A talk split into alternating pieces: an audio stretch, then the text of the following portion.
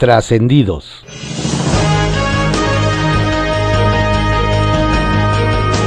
Continuamos con la audiosíntesis informativa de Adrián Ojeda Román, correspondiente a hoy, miércoles 16 de junio de 2021. Vamos a dar lectura a algunos trascendidos que se publican en periódicos de circulación nacional. Templo Mayor, por Fray Bartolomé, que se publica en el periódico Reforma. Dentro del PRIismo, hay quienes se preguntan si el nombramiento del próximo dirigente nacional del PRI pasará por Atlacomulco con Alfredo del Mazo como el gran elector.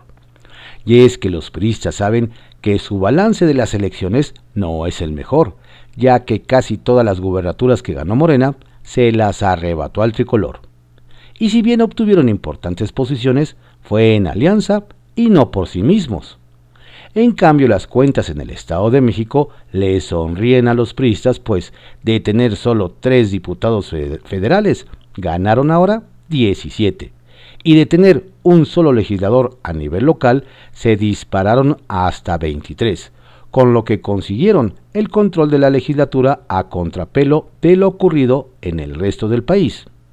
¿Será suficiente para que la próxima dirigencia nacional del PRI traiga un cierto sabor a chorizo mexiquense? Es pregunta para los diablos, y no de Toluca. El próximo embajador norteamericano, Ken Salazar, creció hablando español.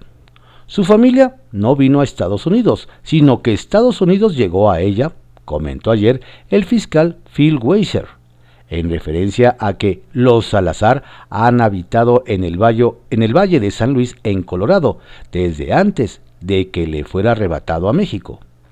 Hay quienes creen que esta cercanía cultural podría ser benéfica para la relación bilateral.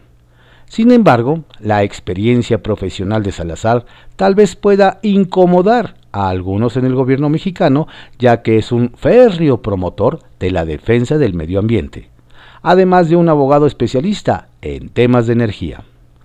Con todo y que no es diplomático de carrera, el próximo embajador tiene claro que las relaciones fronterizas se basan en construir confianza, no muros, como escribió en 2017. Habrá que ver cuánto le dura el optimismo cuando llegue a México.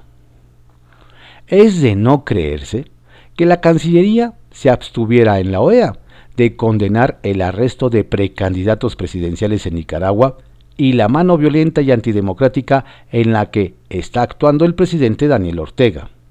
El colmo es que si el sandinista logró llegar al poder, fue en buena medida gracias a que en 1979 la diplomacia mexicana fue protagonista de la ofensiva internacional contra el dictador Anastasio Somoza. En aquella época, José López Portillo rompió relaciones con Nicaragua para denunciar el genocidio en aquel país. Hoy, Ortega se ha convertido en algo peor que Somoza, de acuerdo hasta con sus propios excompañeros sandinistas, incluido el poeta Ernesto Cardenal, al que acosó hasta su muerte. Pero nada de eso parece incomodar a Marcelo Ebrard y a su jefe. Hasta entre los López hay niveles. Circuito Interior que se publica en el periódico Reforma. Aunque a más de uno llamó la atención que la alcaldesa electa de Cuauhtémoc, Sandra Cuevas, faltara a la presentación de la Unión de Alcaldías una CDMX, dicen que sí le entrará al grupo. El lunes fue la única de los nueve titulares de la demarcación que no se tomó la foto, y su ausencia desató infinidad de hipótesis pero cuentan que ayer mismo entró en contacto con sus colegas para poner de una vez manos a la obra. Y por cierto, dicen que los recorridos en campo de la jefa de gobierno se van a intensificar y que la idea es mantener el argumento de la guerra sucia como culpa de todo. El plan es hacer cuantas visitas se puedan de aquí a octubre, ahora que el semáforo político está en verde amigable. Ya después de este mes, cuando cambia a rojo complejo, pues a lo mejor se decreta confinamiento. Bajo reserva, que se publica en el periódico El Universal. El primer no a AMLO de la coalición opositora. La semana pasada, El Universal le adelantó que el presidente Andrés Manuel López Obrador prepara tres reformas a la Constitución. Una para fortalecer la CFE frente a las empresas particulares, sobre todo a las extranjeras. Otra, electoral, cuyo objetivo central es modificar al INE, y la tercera, que la Guardia Nacional se integra a la Secretaría de la Defensa y se convierte en un brazo de esta dependencia, al igual que la Fuerza Aérea. Ayer el mandatario confirmó que va por estas tres reformas y sin más, la alianza opositora dijo que no las apoyarán. Nos cuentan que anoche, durante una reunión entre los dirigentes nacionales del PAN, PRI y PRD, se dejó en claro que la coalición legislativa de oposición no apoyará ni la incorporación de la Guardia Nacional a la Sedena, ni una reforma a la CFE que impida la competencia. Y de la reforma electoral, nada de eliminar la representación proporcional. Nos dicen que en la reunión se mencionó que se acabó el tiempo de las reformas presidenciales intocables a las que está prohibido mover alguna coma. Ya se verá quién gana este primer round. ¿Hará la 4T realidad el sueño de Peña Nieto? La eliminación de diputados y senadores plurinominales es una promesa de antaño que nadie se ha atrevido a apoyar. En 2013, en la administración de Enrique Peña Nieto, fue el mismo Ejecutivo quien envió la iniciativa al Congreso. Se planteó reducir de 200 a 100 plurinominales. Sin embargo, la bancada del PRI, que era mayoría, la envió a la congeladora. Cuatro años después, en 2017, revivió la propuesta, pero una vez más quedó en el intento. Lo mismo pasó en 2019 y 2020. Ahora Andrés Manuel López Obrador ha anunciado que irá por una reducción de al menos 200 diputados y algunos senadores plurinominales. ¿Será que ahora el mandatario y las fuerzas aliadas de su autollamada Cuarta Transformación harán realidad el sueño del gobierno neoliberal de Peña Nieto? Presupuesto y reforma fiscal sin problema. Y como no todo en la vida es tragedia, el gobierno podrá usar su mayoría relativa para pasar sin problemas el paquete económico 2020 que enviará al Congreso y una reforma fiscal que dejaría ingresos por más de 200 mil millones de pesos. Aunque la oposición pida esperar el proyecto para opinar su punto de vista, es irrelevante, pues los números en el Congreso les dan sin problema los votos necesarios a la autollamada Cuarta Transformación para aprobar el paquete económico y la reforma fiscal.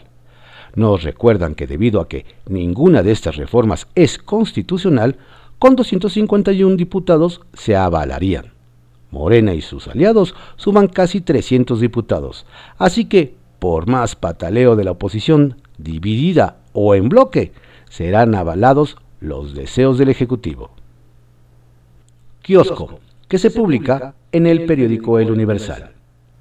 Será el reto de Samuel García gobernar los seis años. Quien dejó varias cejas levantadas en Nuevo León, nos cuentan, es el gobernador electo Samuel García Sepúlveda de MC, pues jura y perjura que él gobernará los seis años que le tocan, sin caer en la tentación de buscar la presidencia en 2024. Sin embargo, nos refieren que si algo tiene don Samuel son malos antecedentes, pues en 2018 abandonó la diputación local para ser senador y luego dejó el escaño para contender por la gobernatura, por lo que más de uno le recuerda qué pasó con el actual gobernador Jaime Rodríguez Calderón, independiente, quien por irse a la aventura presidencial tuvo más pérdidas que ganancias, pues al final no ganó ni en la casilla donde le tocó votar. ¿Será don Samuel un Bronco 2.0? Gana elección y a planear futuro. El que de plano ganó y se fue de vacaciones en Jalisco, nos platican, fue el alcalde de Zapopan y virtual ganador de la alcaldía de Guadalajara. Sí, aunque usted no lo crea, Pablo Lemus Navarro de MC. Nos relatan que don Pablo solicitó una nueva licencia al Cabildo de Zapopan por tiempo indefinido en la que argumentó motivos personales. Pero algunos estiman que ya no regresará a su puesto porque nos indican don Pablo tiene mucha chamba, ya que su amigo Juan José Frangi de MC también, virtual ganador de Zapopan, no piensa dar un paso sin su autorización. Además de que ya desde ahora trae en la mira postularse para, para gobernador en 2024, aunque dicen por ahí que el que mucho abarca, poco aprieta. Alcalde reelecto hace berrinche. Desde Sinaloa nos comentan que el pasado fin de semana, quien hizo el berrinche de su vida antes de la entrega de constancia al gobernador electo Rubén Rocha Moya de Morena, fue el alcalde reelecto de Culiacán, Jesús Estrada Ferreiro, también de Morena. Nos relatan que don Jesús llegó muy campante, sin cubrebocas, al evento en la sede del Instituto Estatal Electoral. Pero en la puerta de acceso, el personal de vigilancia le indicó que tenía que portarlo, por lo que don Jesús se molestó y le pidió a sus asistentes que le consiguieran uno. Ante la tardanza, salió encolerizado a su camioneta a buscar el tapabocas, mientras echaba chispas y maldiciones a todos por las normas de la Secretaría de Salud, por lo que no faltó quien le recomendara un té de tila palabilis. ¡Auch! Tensión en la tierra del gobierno nos comparten que en Chiapas hay preocupación porque la política y los buenos oficios fallaron nada más y nada menos que en la tierra del gobernador Rutilio Escandón Cadenas, de Morena, en el municipio de Venustiano Carranza.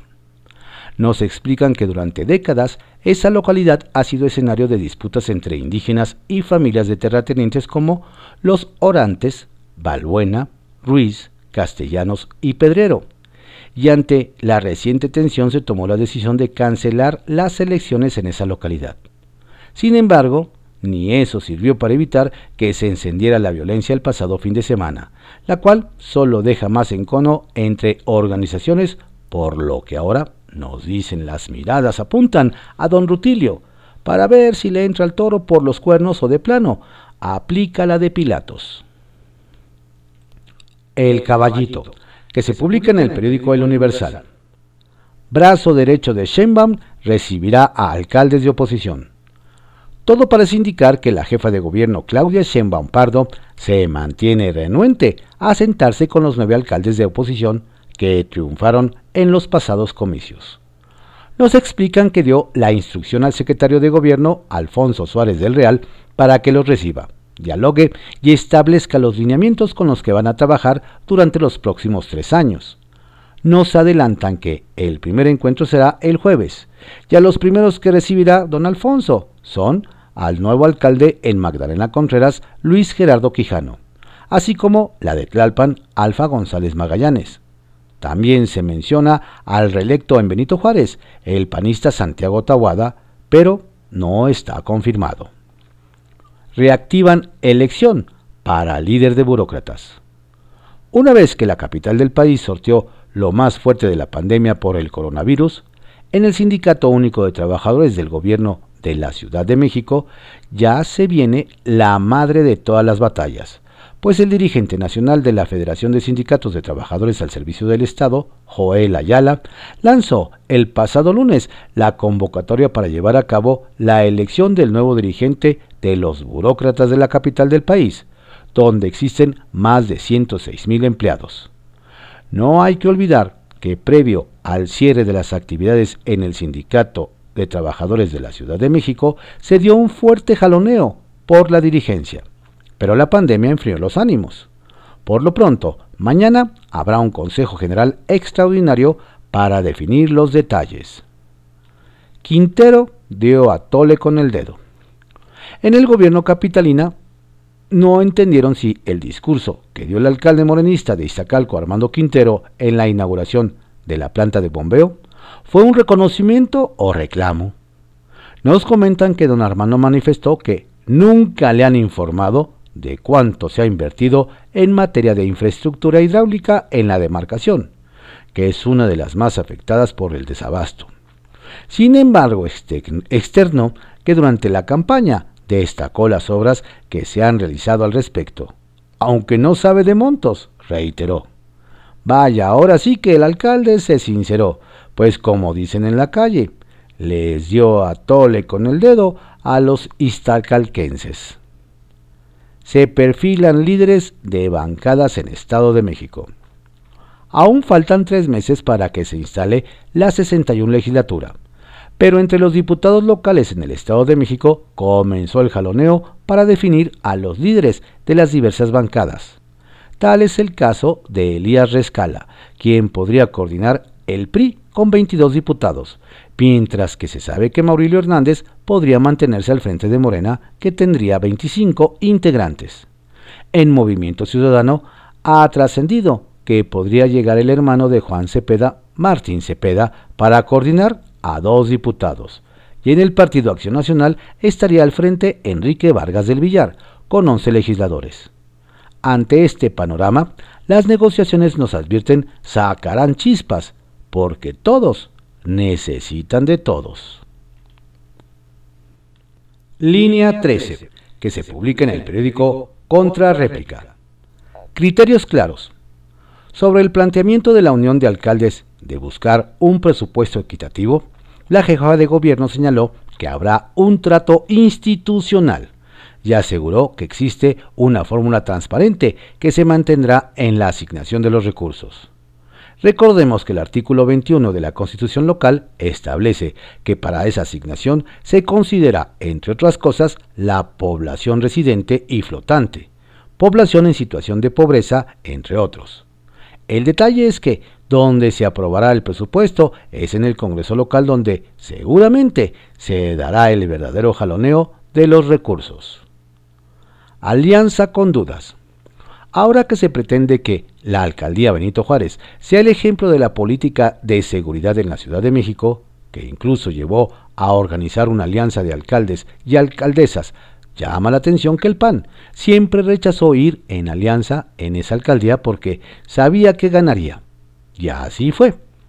Ahora Tabuada pretende encabezar la alianza, pero esto no ha sido bien visto por los alcaldes electos que sí fueron en alianza porque evidentemente consideran que se trataría del inicio de su campaña por la jefatura de gobierno en 2024.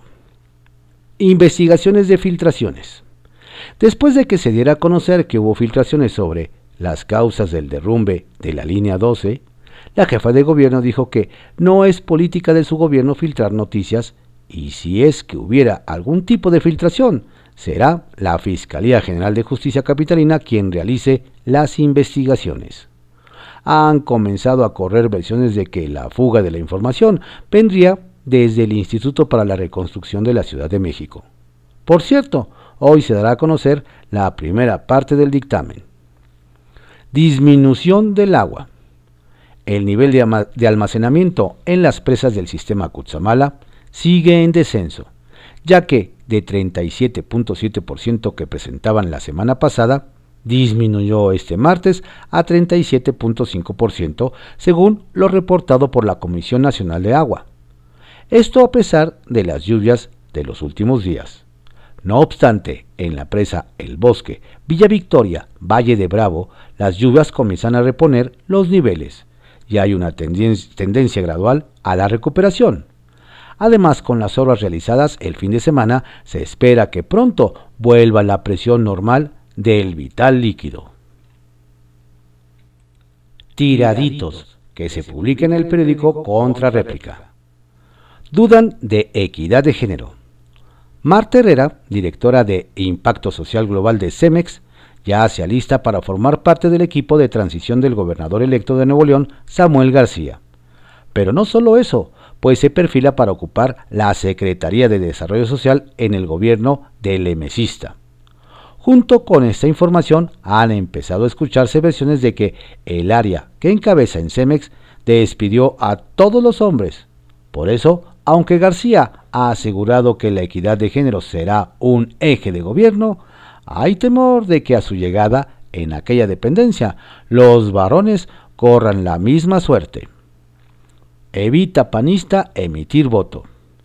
El Congreso de Sinaloa aprobó por unanimidad el matrimonio y concubinato igualitario al reformar los artículos 40 y 156 del Código Familiar. Cabe destacar que quien se salió de esta sesión para no votar fue el ex vicecoordinador de la fracción del PAN en San Lázaro, Jorge Iván Villalobos, quien junto con otros panistas fueron grabados en una fiesta con bailarinas de table dance en una mansión de Puerto Vallarta celebrado en enero de 2014, justo cuando su partido se reunió para discutir su postura sobre la reforma energética. Sacapuntas, que se publica en el periódico El Heraldo de México. Los pone nerviosos. Nos dicen que en la dirigencia del PRI levantaron la ceja ante el videomensaje que emitió su senador Miguel Ángel Osorio, en el que agradece a la militancia tricolor por su trabajo durante la reciente campaña política. Y es que además apapachó a los candidatos que no ganaron porque hubo falta de apoyo, de respaldo. Hasta parecía líder del partido, comentaron. Fayad cierra filas. Hablando de priistas, el gobernador de Hidalgo, Omar Fayad, levantó la mano para cerrar filas en torno al gobierno del presidente López Obrador, sobre todo para apoyar la reactivación económica. De hecho, convocó a todos los mexicanos y a los tres órdenes de gobierno a sumar esfuerzos para sacar adelante al país tras los estragos de la pandemia. Perfilan a coordinador. Nos dicen que la labor del diputado Sergio Gutiérrez Luna como representante de Morena ante INE fue clave para mantener la mayoría en San Lázaro y ganar 11 de 15 gobernaturas. Los resultados están a la vista, por lo que nos adelantan que el diputado es un fuerte candidato para la coordinación de la bancada. El amigo de Corral. Patea el pesebre panista el senador Gustavo Madero. Este amigo del gobernador de Chihuahua Javier Corral, inició una campaña para desacreditar los triunfos del PAN el pasado 6 de junio, lo cual es visto en la cúpula azul como su destape para la dirigencia del partido. Solo le recuerdan que Maru Campus le ganó la interna y ya es gobernadora electa. Modelo de premio. A menos de seis meses de haber entrado en operaciones la política turística de la Ciudad de México, fue galardonada con el World Tourism Hero Award otorgado por la World Tourism Network. El cuerpo que dirige, Manuel Flores, recibió el premio debido a su modelo, que brinda seguridad a los turistas extranjeros, lo que significa puntos adicionales para Omar García Harfush. Estos fueron algunos trascendidos que se publican en periódicos de circulación nacional en la audiosíntesis informativa de Adrián Ojeda Román, correspondiente a hoy, miércoles 16 de junio de 2021. Tenga usted un excelente día. Por favor, cuídese mucho, cuide a su familia. No baje la guardia, no se confíe. La pandemia sigue. Coucou, les rosiers. Coucou, les. Coucou, voici le printemps. Le beau soleil brille, coucou et les yeux des filles